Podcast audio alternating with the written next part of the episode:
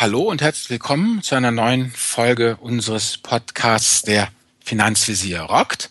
Mein Name ist Albert Warnecke und ich bringe euch mit aus dem noch höheren Norden den Finanzrocker Daniel Kort. Hallo Daniel, hallo nach Lübeck. Hallo Albert und hallo nach Hamburg. Grüß dich.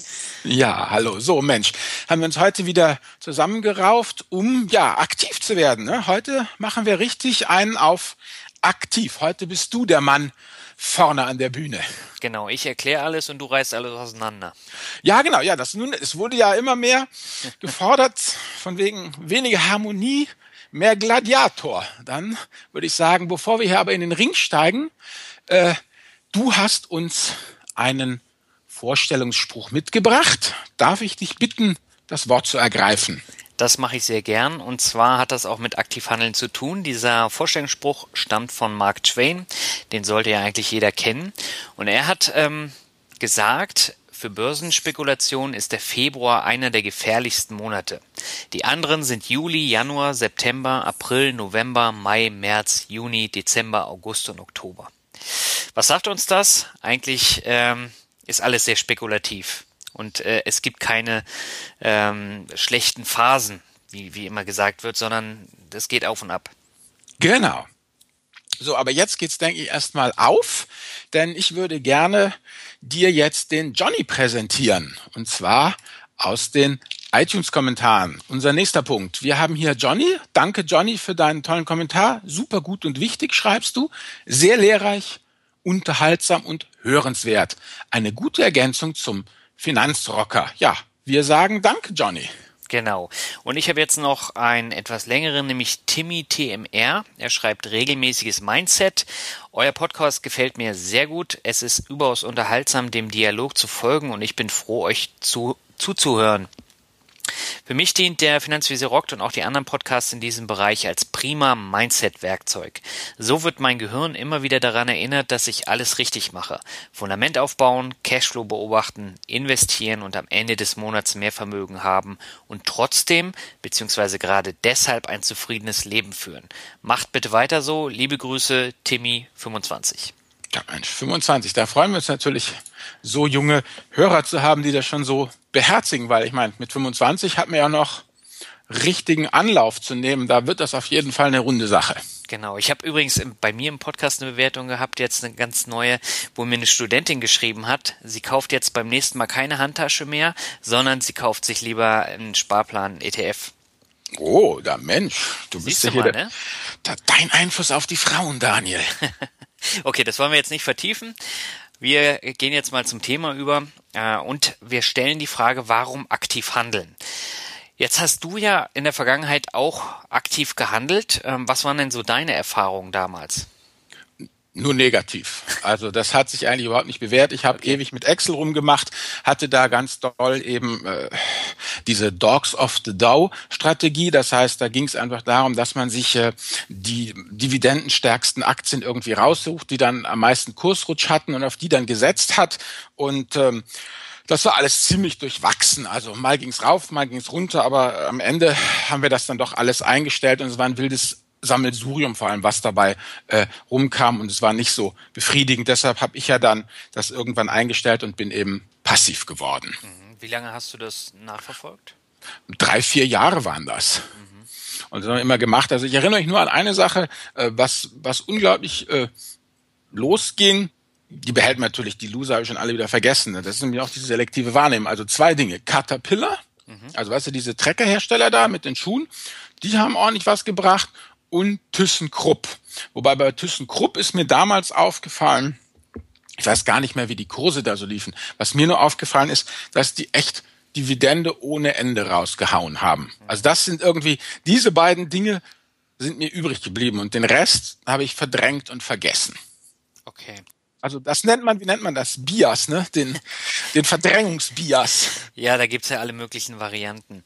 Ähm, Jetzt werde ich mal kurz entgegnen, warum ich aktiv handle. Also ich investiere ja sowohl aktiv als auch passiv. Passiv in Form meines Sparplans, den ich jeden Monat bespare, und aktiv in Form von Einzelaktien.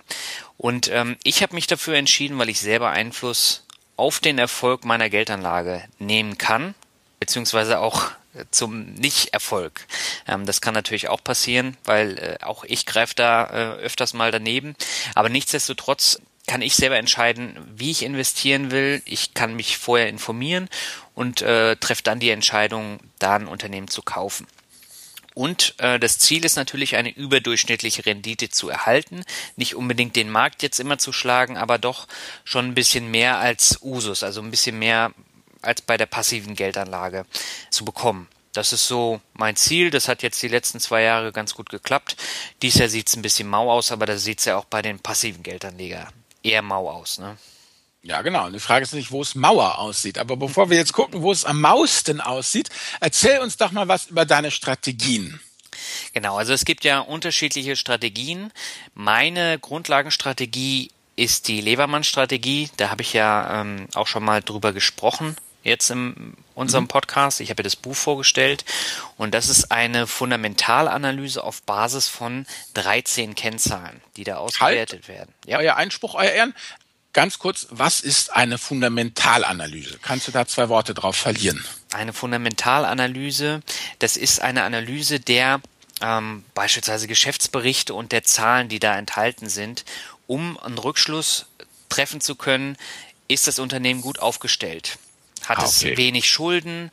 Ähm, ist der Gewinn stetig wachsend und so weiter und so fort. Okay, danke. Genau. Dann gibt's natürlich noch die Dividendenstrategie, da hast du ja eben auch gesagt, ähm, dass du die auch mehr oder weniger verfolgt hast.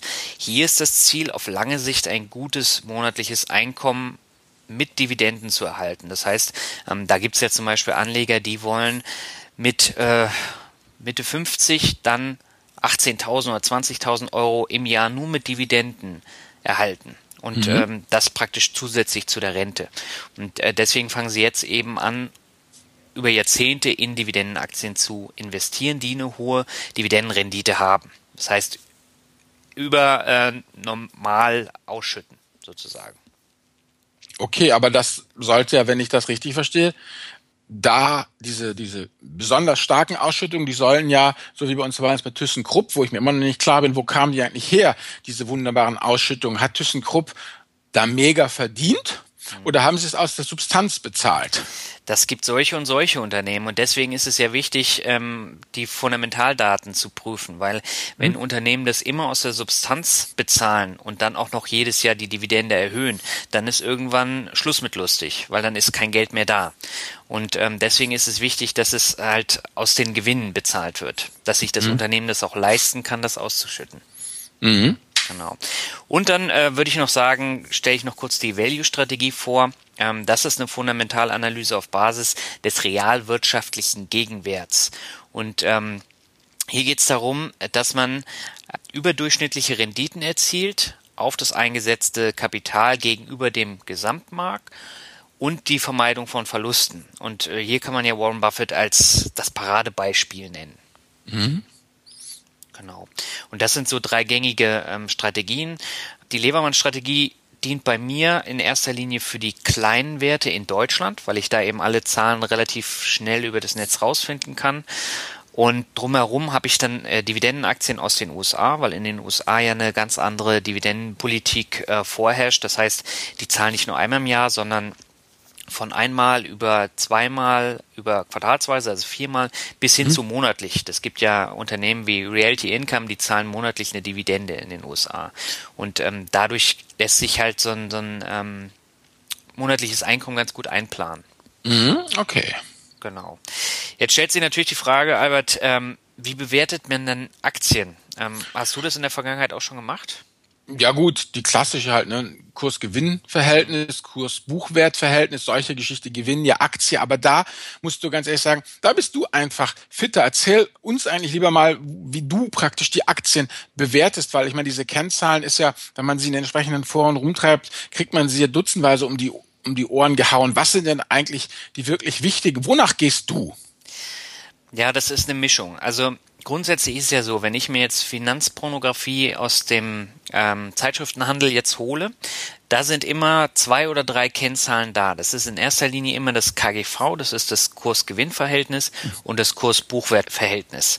Und ähm, Das sind aber Zahlen, die nicht viel aussagen, weil äh, da hat man eben Kennzahlen nicht berücksichtigt wie die Eigenkapitalquote oder die Eigenkapitalrendite, sondern das ähm, basiert dann in erster Linie immer auf dem Kurs. Mhm. Und ähm, deswegen reicht es nicht aus, da in dem Magazin das zu lesen und dann zu sagen, ja, klingt alles toll, aber ich muss dann schon noch einen Blick weiter in die Bücher werfen. Und da geht es dann wirklich darum, dass ich dann mir einerseits die Eigenkapitalquote anschaue, das ist dann eine betriebswirtschaftliche Kennzahl, die das Verhältnis von Eigenkapital zum Gesamtkapital, also der Bilanzsumme eines Unternehmens wiedergibt. Und das andere ist die Rendite des Eigenkapitals. Okay, nochmal kurze Frage, wenn ich zwischenhaken darf. Die mhm. Eigenkapitalquote, wie hoch soll sie denn sein?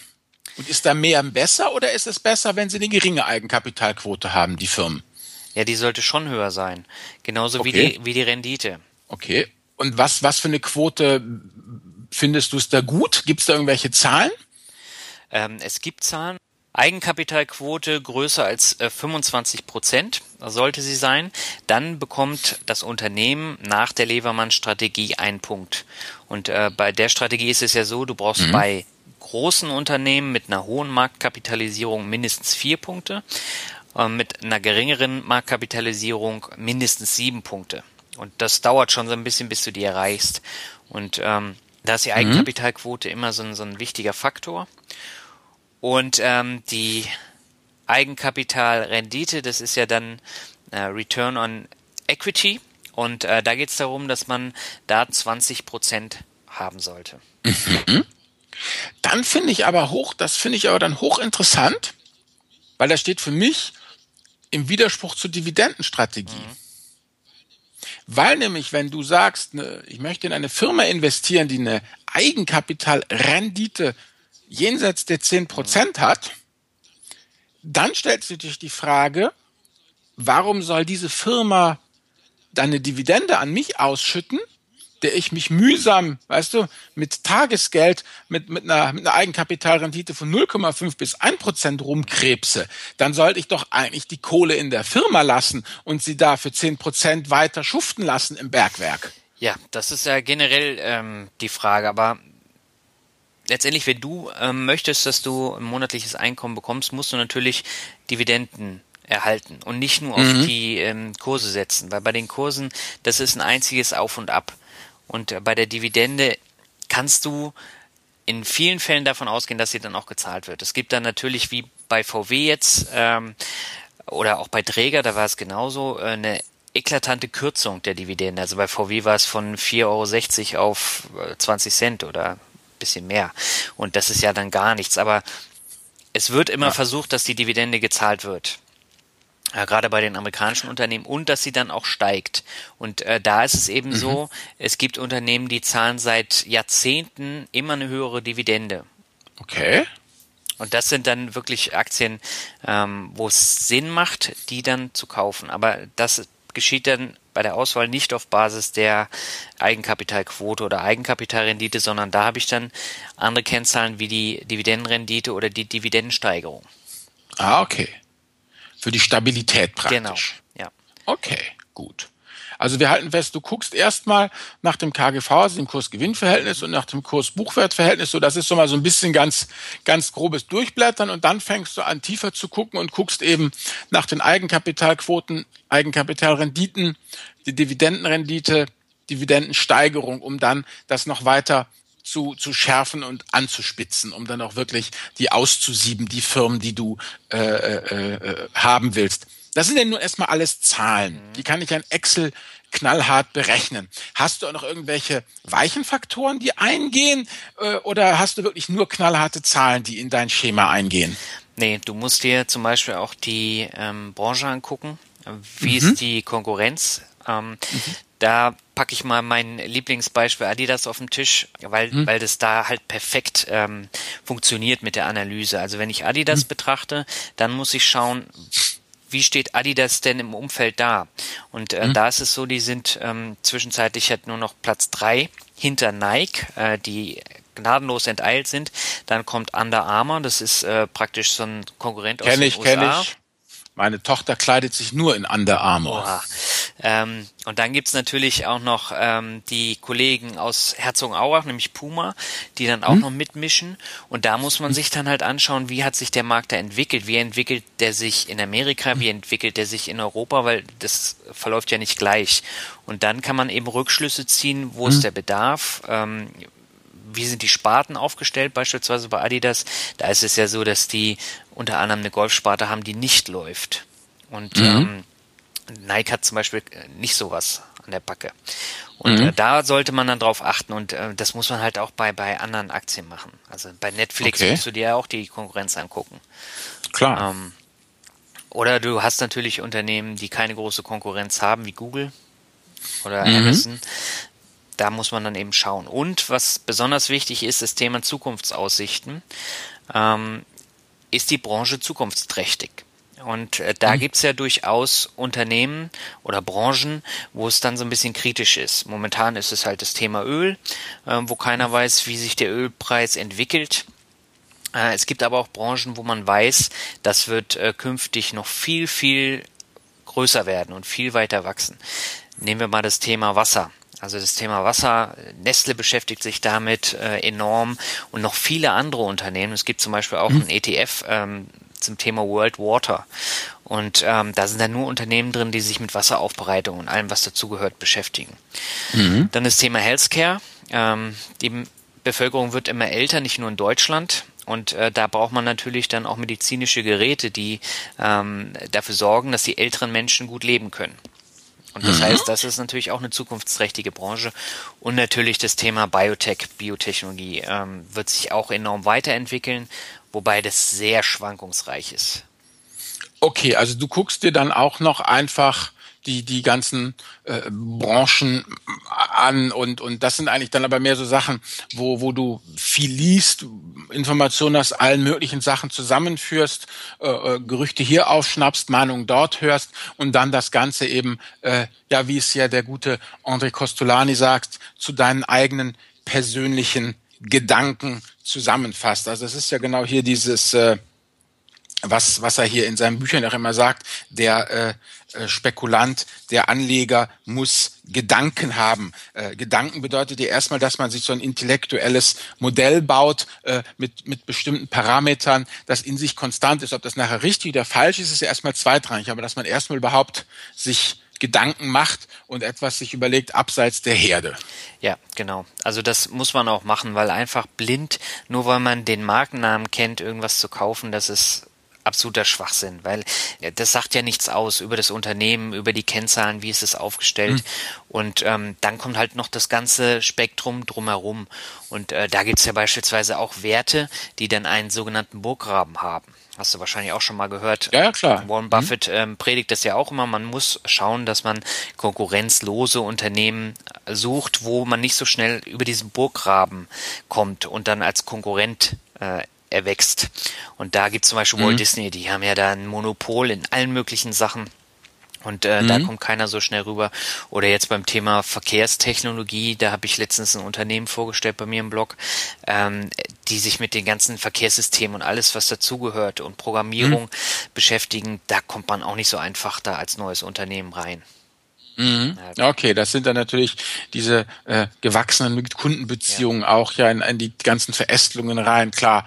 Und dann äh, äh, muss man das erstmal alles mühsam aufbauen, das verstehe ich. Genau. Eine Anmerkung habe ich jetzt noch und zwar, man muss halt immer aufpassen, dass man das nicht vermischt. Also wenn ich jetzt nach der Levermann-Strategie kleine deutsche Werte analysiere und bewerte, dann kann ich natürlich nicht sowas wie Dividendenrendite oder die Dividendensteigerung damit reinnehmen, weil die meisten Unternehmen in dem Bereich zahlen keine Dividende. Also das ist da äh, sekundär. Ja gut, das ist ja dann ein bestimmtes Bewertungssystem, was man auf eine bestimmte Art von Firmen anwenden kann, wenn ich das richtig verstehe. Und dann darf man natürlich jetzt nicht auf einmal, äh, äh wie soll ich sagen, äh, äh, äh dem äh, Seehund vorwerfen, dass er nicht fliegen kann. Ja, ne, genau, das sind 13 feste Zahlen. Ähm, den Artikel, den packen wir in die Shownotes. Ähm, da steht alles ausführlich drin und da könnt ihr euch das mal durchlesen. Genau, und wenn ich jetzt hier unsere Mindment angucke, wir sind jetzt von den knallharten Zahlen ja über die doch etwas äh, softeren, weicheren Faktoren wie Zukunftsaussichten und Branche. Und jetzt kommen wir eigentlich ja zu dem Bereich, der mich zum passiven Anleger gemacht hat, den ich ja fürchte wie der Teufel das Weihwasser, weil es mir einfach viel zu stressig ist. Der ist überschrieben hier mit dem äh, Wort Börsenpsycho Logie. Und das sind eigentlich die Sachen, wo ich mir denke, nee, das muss ich mir einfach nicht antun, dieses Wechselbad der Gefühle und diese ganzen äh, äh, ja, Biasse, die dann da auftauchen. Wie gesagt, du hast es ja selber aufgeschrieben, die Wahrnehmung der Anleger ist halt oft verzerrt. Also grundsätzlich überschätzt man sich ja selbst. Also immer ja, also wie soll ich sagen, das war natürlich klar. Also dieses Caterpillar und, und äh, ThyssenKrupp, um da nochmal auf meine Beispiele zu kommen, die habe ich natürlich ausgewählt, weil ich einfach genial bin, ist ja klar. Ich meine, das ganz sorgfältig überlegt und das ist logisch, das ist mein Erfolg und den Rest, den ich schon längst verdrängt habe, das war natürlich die Schuld der anderen. Da kann ich ja nichts für. So, das ist erstmal mein Overconfidence Bias dann äh, ja eben dieses, äh, da hatte ich ja auch schon diesen Artikel bei mir im Blog, Muster, Mustererkennung. Ne? Also wir gucken in den Himmel und sehen ja keine Wolken, sondern äh, Segelschiffe, Drachen, sonst irgendwas. Also man äh, biegt sich das alles so hin und erkennt Muster, wo keine sind. Und gerade auch im, im, im Nachhinein kann man sich ja alles erklären. Ne? Dieses wie, wie, wie heißt es da im, im Englischen Catch 22 oder so? Oder äh, wenn man, wenn man halt einfach äh, Sachen von rückwärts aufrollt und dann erklärt, warum es so gelaufen ist, wie es gelaufen ist. Ja, und dann Gefühle wiegen schwerer als Fakten natürlich. Erinnere ich mich noch, wir hatten ganz wunderbar äh, äh, das war irgendwie auch, das haben wir gelesen, ja, hier eine Anzeige so einen total coolen Biotech-Fonds, ja. Und irgendwie hatten wir auch dann, ähm, erinnere ich mich echt noch dran, also pass auf, so war so, haben wir irgendwie so gelesen, was ich, Euro am Sonntag, also ganzseitige Anzeige, Biotech-Fonds von Pictet, ja. Mhm. Gute Sache, super klasse, war da angepriesen. Und wir hatten zufällig irgendwie dann gerade im Fernsehen auch irgendwas gesehen, ne? Sind immer die kommende Biolöchen, die was ja irgendeine so Doku auf, äh, auf ARD, ZDF oder sonst wo und ne, waren da schon mal positiv gebiased und dann haben wir es gleich gekauft einfach so aus dem Gefühl heraus, ja stimmt, Biotech ist geil und wunderbar. Und dann hatten wir das Ding halt an der Backe und dann ging es halt nur noch abwärts. Aber wir haben es natürlich nicht verkauft, mhm. weil dann hätten wir ja äh, uns äh, eingestehen müssen, dass es ein Scheiß war und dass wir da eben nicht analysiert haben, sondern einfach so gekauft haben. Ne? Mhm. Gut, und dann halt diese Geschichten, gierig, verliebt, panisch, dass man dann immer denkt, so wie man zwei Euro Gewinn macht, man muss verkaufen, muss verkaufen, den Gewinn sichern, aber wenn es halt runtergeht, dann klärt man ewig, so nach dem Motto, es wird sich schon, ne, es wird sich schon verbessern, es wird sich schon verbessern. Und äh, ja, ich muss einfach sagen, dass ich persönlich für mich eben jetzt festgestellt habe, dass ich doch viel weniger der äh, stahlharte Homo economicus bin, als der ich mich immer gerne sehe, sondern doch ein allzu menschlicher Mensch mit all seinen äh, ja, Fehlern und Schwächen, der eigentlich ganz zuverlässig an der Börse immer über seine eigenen Füße stolpert. Und deshalb habe ich halt ja die drangegeben, das Aktive bei mir persönlich. Also diese ganzen Punkte, die du jetzt aufgezählt hast, die erkenne ich bei mir natürlich auch immer wieder. Und ähm, ich meine, ich habe auch einige Aktien, die dann gnadenlos nach unten gerauscht sind. Und wo ich mir dann auch die Frage stelle, war das jetzt richtig, das zu kaufen? Aber bei mir ist es halt so, wenn ich von dem Unternehmensmodell hm? und auch vom Unternehmen selber überzeugt bin, warum hm? sollte ich das dann verkaufen? Und äh, auch hier wieder das Beispiel Adidas, ähm, das ist ja fast um die Hälfte gefallen, also von über 90 Euro auf knapp 50 hm? oder knapp über 50. Und da habe ich auch die ganze Zeit gedacht, oh Mann, oh Mann, und zwei Gewinnwarnungen kamen noch dazu. Aber äh, da ich so überzeugt war, habe ich es behalten und äh, habe jetzt vierstellige Gewinne, allein mit diesem Wert. Ne? Und, ähm, ja gut, aber dann hast du ja genau das gemacht, was Costolani immer sagt. An der Börse ist 2 plus 2 gleich 5 minus 1. Und weil du, ja, um das jetzt mal, wenn ich das richtig verstehe, ähm, hast du das nur aus einem einzigen Grund ausgesessen, also hast diese minus 1 ausgehalten, aus dem einzigen Grund, weil du vorher diese ganz gründliche Analyse wie wir es ja oben besprochen haben, durchgeführt hast und dann eben auch dazu stehst. Mhm. Naja gut, ich habe mir auch die Frage gestellt, warum sollte ein Unternehmen, was zwei Fußballmannschaften bei der Weltmeisterschaft äh, im Finale hat und riesige mhm. Gewinne hat, warum sollte das denn auf einmal äh, komplett alles weg sein? Ne? Und, äh, ja klar, aber sie haben ja die Gewinnwarnung rausgegeben. Es muss ja einen Grund haben. Ja, nicht haben. nur eine, sondern zwei. Und äh, das hing ja mit Russland zusammen, ähm, dass der Markt da sehr schwer war durch die Ukraine-Krise. Mhm. Und das andere war halt diese, diese Golfproblematik ne? mit den Shops, die äh, Verluste gemacht haben. Und mhm. das wurde dann aufgebauscht. Aber wenn dann die Vorstandsvorsitzenden, also der, der Heiner, der hatte ja ganz viele Aktien gekauft dann, gerade nach der mhm. Gewinnwarnung. Und das ist ja meistens dann eben auch ein Zeichen, dass der selber von seinem Kurs überzeugt ist und alles daran setzt, dass sich da was ändert. Und das sind dann auch nochmal so, so Sachen, die man dann mit einbeziehen muss. Okay, wollte ich gerade sagen, weil das hatten wir oben nicht besprochen. Also das ist dann auch noch so ein Faktor, dass man guckt, ähm, was tun die Chefs. Genau. Ein äh, ganz aktuelles Beispiel habe ich heute erst gelesen. Der neue Chef von Bayer, ähm, der hat für einige Millionen Bayer-Aktien gekauft, nachdem das mit Monsanto ähm, rauskam und da ist die mhm. Bayer-Aktie um 8% gefallen. Dann hat er zugeschlagen und das muss ja immer gemeldet werden. Das ist ja rechtlich so mhm. festgelegt. Ja, und mhm. äh, die Bayer-Aktie ist heute zum Beispiel auch wieder gestiegen. Der hat heute alleine äh, ordentlich Gewinn gemacht. Mhm. Okay. Das ist dann auch wieder so ein Zeichen, dass der von seinem Weg überzeugt ist, den er da gehen will. Ob man jetzt darauf ein, anspringt, ist die andere Frage. Okay, also mit anderen Worten, fassen wir mal zusammen. Du bist zwar aktiv in der Auswahl, ja. aber danach eigentlich ziemlich passiv. Das muss auch sein. Okay, also weil wir kommen jetzt nämlich in den Bereich der häufigen Fehler und da hast du ja auch etliches aufgezeichnet. Also letztendlich geht es ja darum, eben ich bin passiv-passiv und du bist aktiv-passiv. Und jetzt gibt's ja noch eben das, was eigentlich den Leuten dann das Genick bricht, nämlich dieses aktiv-aktiv. Das heißt, aktiv auswählen und dann auch noch aktiv rumtun. Vielleicht magst du mal die häufigsten Fehler noch mal kurz auflisten. Ja, also bei einem Buy-and-Hold-Anleger ist es ja so, der kauft sich die, legt sie sich ins Depot und guckt dann nicht weiter hin. Also mir fällt das zum Beispiel immer, immer schwer. Und da gibt's halt Leute, die dann gleich beim, beim ersten kleinen ähm, bei der ersten kleinen Korrektur dann sagen, ja, äh, ich verkaufe wieder. Und dieses häufige Handeln, also dieses Kaufen und Verkaufen, das macht auf Dauer die Taschen leer. Da haben wir ja auch schon drüber gesprochen. Mhm. Und äh, diese Gebühren, die machen sich dann wirklich bemerkbar und saugen die komplette Rendite auf. Also das ist ein ganz äh, häufiger Fehler. Äh, ein weiterer Fehler ist das sogenannte Market Timing. Das heißt, dass man äh, versucht, anhand günstiger Zeitpunkte einzusteigen oder auszusteigen bei einem Wertpapier. Das Problem ist natürlich, du weißt nie, wann jetzt der Tiefpunkt oder der höchste Punkt erreicht ist. Mhm. Und äh, das ist letztendlich nur eine Schätzung. Das kann aber gnadenlos mhm. in die Hose gehen. Genau, und Markttiming ist ja gleich, kommt ja immer in Kombination mit häufigem Handeln. Genau. Genau, das hängt äh, dann häufig zusammen. Und das schlimmste Problem hier in Deutschland, wo viele, also sehr viele Anleger auf die Schnauze mhm. fallen, ist das Thema Fokussierung auf nur einen Markt.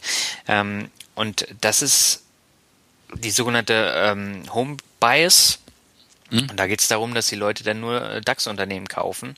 Vielleicht mal einen MDAX-Wert oder einen ähm, Tech-DAX-Wert, aber äh, ja. vielmehr auch nicht. Und äh, wenn der DAX dann mal äh, nach unten rauscht, dann gehen alle Aktien nach unten.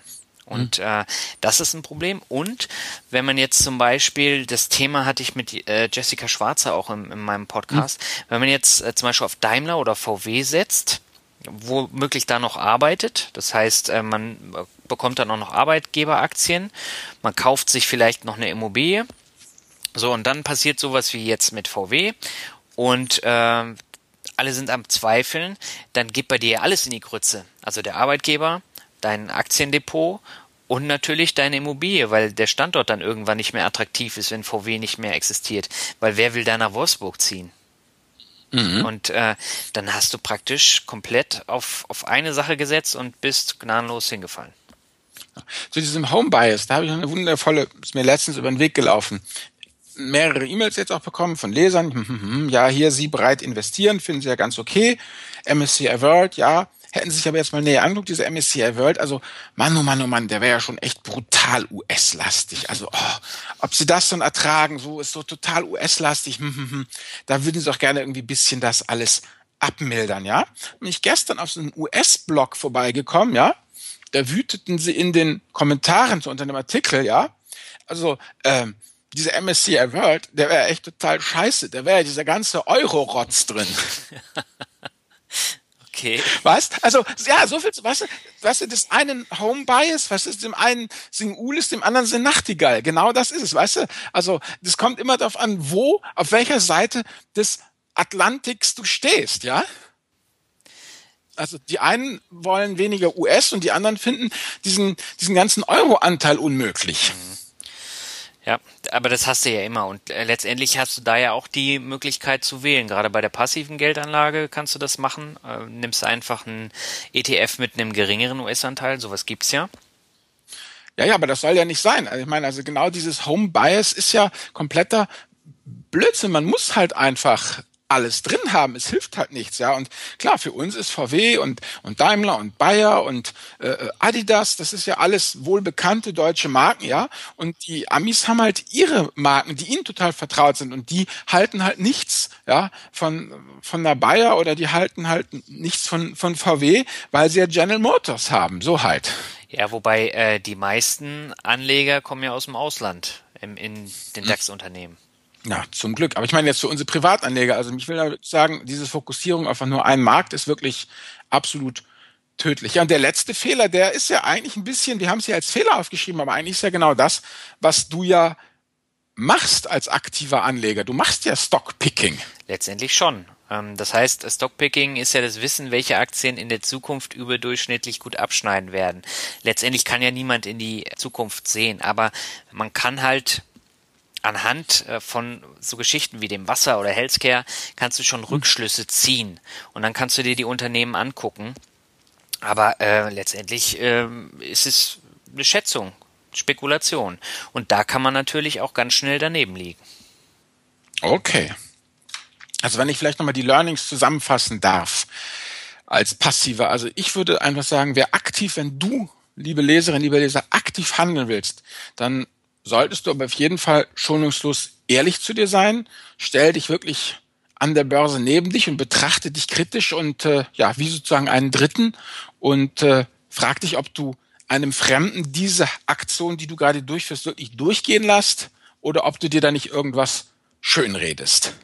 Weil ich denke, das muss man irgendwie schon sagen. Also bei allem, was recht ist, ich glaube, man kann als Aktiver nur dann reüssieren, wenn man wirklich diese ganzen Biasse, diese ganzen Psychofallen umgeht und sich denen auch schonungslos stellt und sich immer wieder klar macht, Achtung, wie führe ich mich hier gerade auf? Ja, ist das noch rational oder tappe ich da schon wieder in irgendeine Psychofalle? Ja, genau, da muss man sich immer die Frage stellen. Jetzt haben wir noch einen Punkt, nämlich aktive Tipps für die persönlich passende Geldanlage. Ähm, da hast du natürlich so ein paar interessante Tipps gegeben. Möchtest du dir die mal vorstellen? Ja, genau. Ja, genau. Das ist ja mein Artikel Investieren wie in Barracuda. Da geht es eigentlich darum, dass man extrem konsequent ist. Das ist ja auch das, was du mit deiner Adidas-Sache gesagt hast.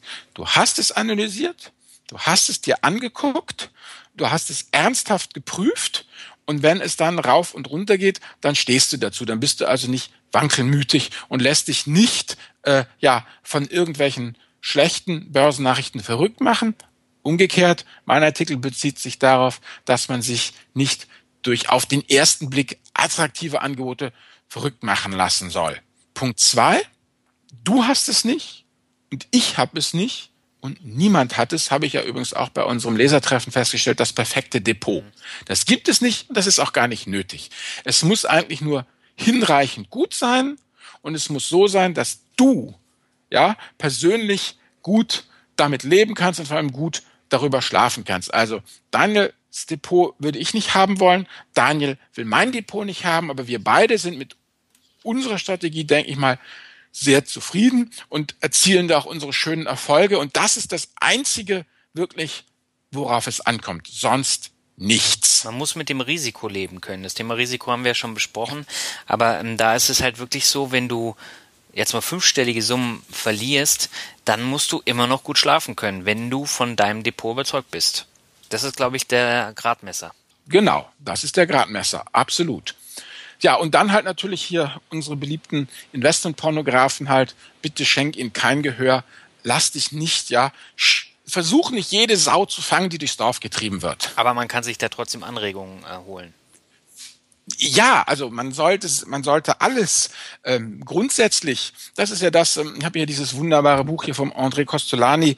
Ähm, äh, Mehr als Geld und Gier heißt äh, Costolanis äh, Notizbuch und äh, ja, das ist halt äh, letztendlich äh, hat er so mal aufgeschrieben, wie er in, in welchem Koordinatensystem er einfach äh, lebt, ja. Und da sagt er zum Beispiel äh, ähm, eben, er schreibt da seitenlang über seine Lieblingskomponisten, seine Lieblingsopern und solche Geschichten, ja, wo er am besten überlegen kann und solche ganzen Geschichten.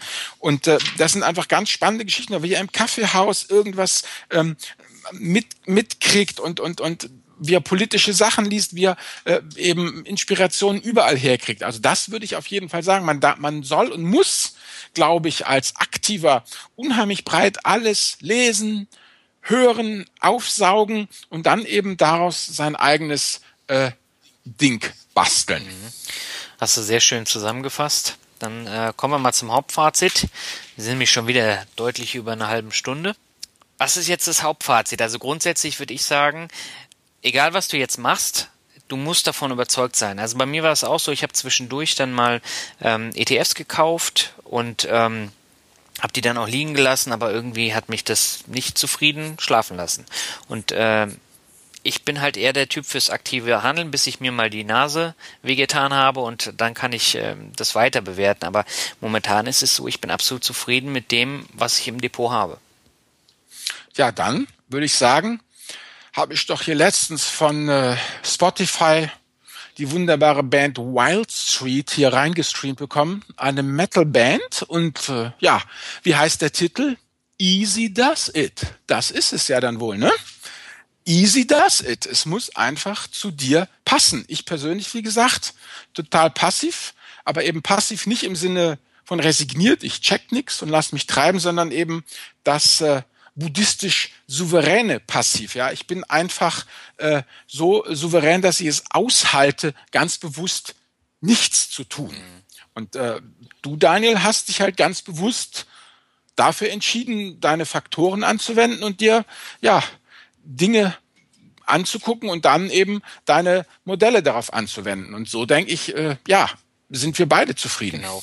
Aber grundsätzlich sollte man dann schon so ein kleines Faible für die Zahlen haben, weil wenn man keine Lust hat, sich damit auseinanderzusetzen, dann sollte man von vornherein passiv investieren. Genau, definitiv. So, was ist unser Finanzbegriff der Woche, oder? Wollen wir noch irgendwas zum, denke das Hauptfazit haben wir jetzt eigentlich ganz gut dabei, ja, oder? Das haben wir eigentlich ganz gut erklärt. Und äh, wir haben jetzt einen spannenden Begriff, ähm, wo viele dann wahrscheinlich sagen werden, was ist das denn? Und zwar nennt sich der Finanzbegriff Regression zum Mittelwert. Albert, was ist denn das?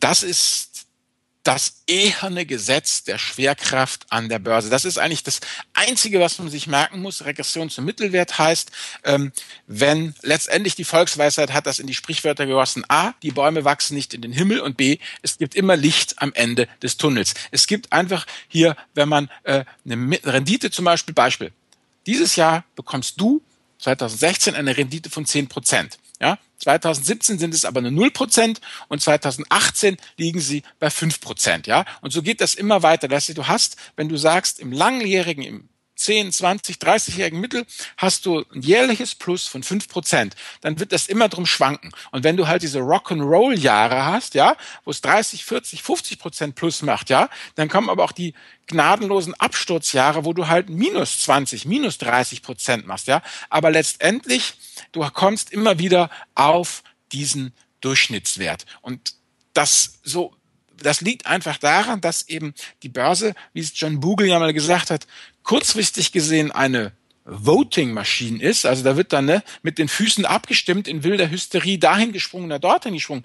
Aber langfristig, und da kommen wir jetzt ja wieder zum Anfang unseres Podcastes, gewinnen die Fundamentaldaten. Das heißt, langfristig gesehen ist die äh, Börse eine Waiting-Maschine. Das heißt, da werden eben die Firmen gewogen und entweder für zu leicht befunden, dann werden sie aussortiert oder eben für passend befunden. Ja, und so kommt man dann eben auf diese echten Waren fünf, sechs, sieben Prozent, die man einfach als konstantes Wachstum hat. Oder vielleicht nochmal eine andere Definition. Ich muss doch mal wieder den Kosto bemühen. Regression zum Mittelwert ist folgendes. Du, Daniel, läufst am Timmendorfer Strand und mit dir läuft dein Hund. Also du gehst immer schön konstant an der Promenade entlang. Du bist die die Börse mit fünf Prozent plus. Aber was macht der Hund? Der saust vor, der kommt wieder zurück, der flitzt immer um dich rum, ja? Am Ende seid ihr bei Punkt A beide aufgebrochen und kommt beide bei Punkt B an.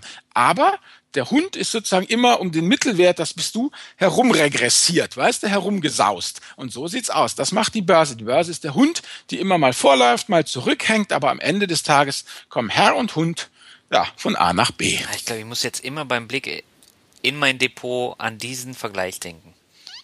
Ja, aber das ist die Regression zum Mittelwert und die kann man auch nicht aushebeln. Die ist, die ist amtlich. Ja, aber jetzt kann sich jeder was darunter vorstellen. Hast du sehr schön mhm. erklärt, mhm. Albert. So, und jetzt, Herr Kort. Kleine Medienempfehlung.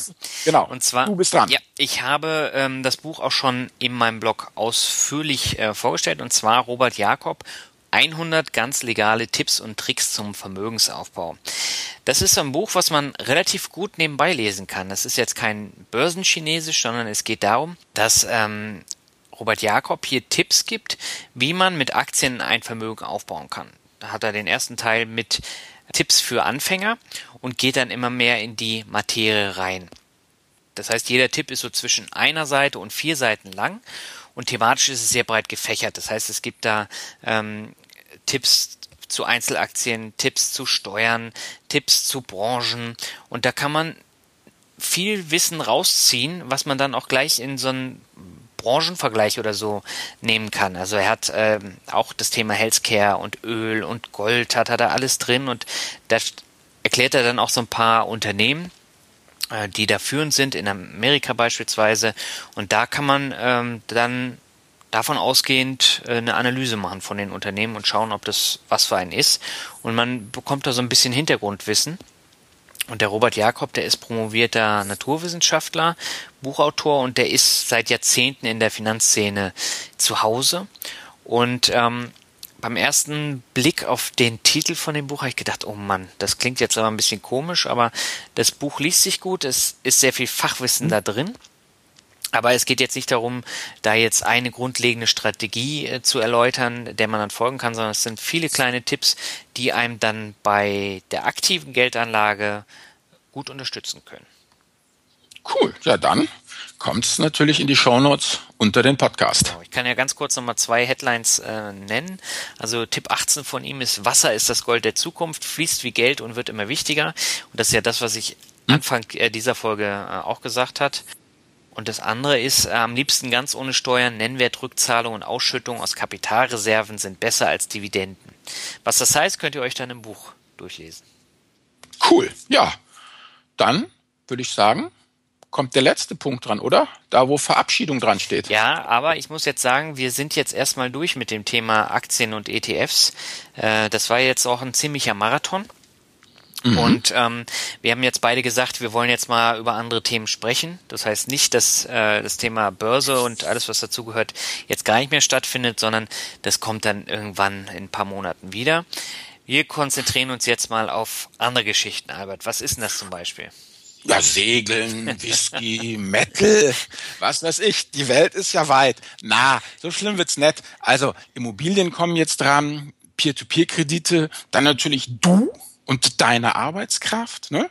das, äh, was man so zynisch Humankapital nennt, diese ganzen Bereiche wollen wir jetzt einfach mal äh, beleuchten, denn jetzt geht sozusagen dann weg von der Börse und hin zu diesem, ja, jetzt muss ich meine Beraterstimme aufsetzen, ganzheitlichen Finanzkonzept. Genau, ohne Hund.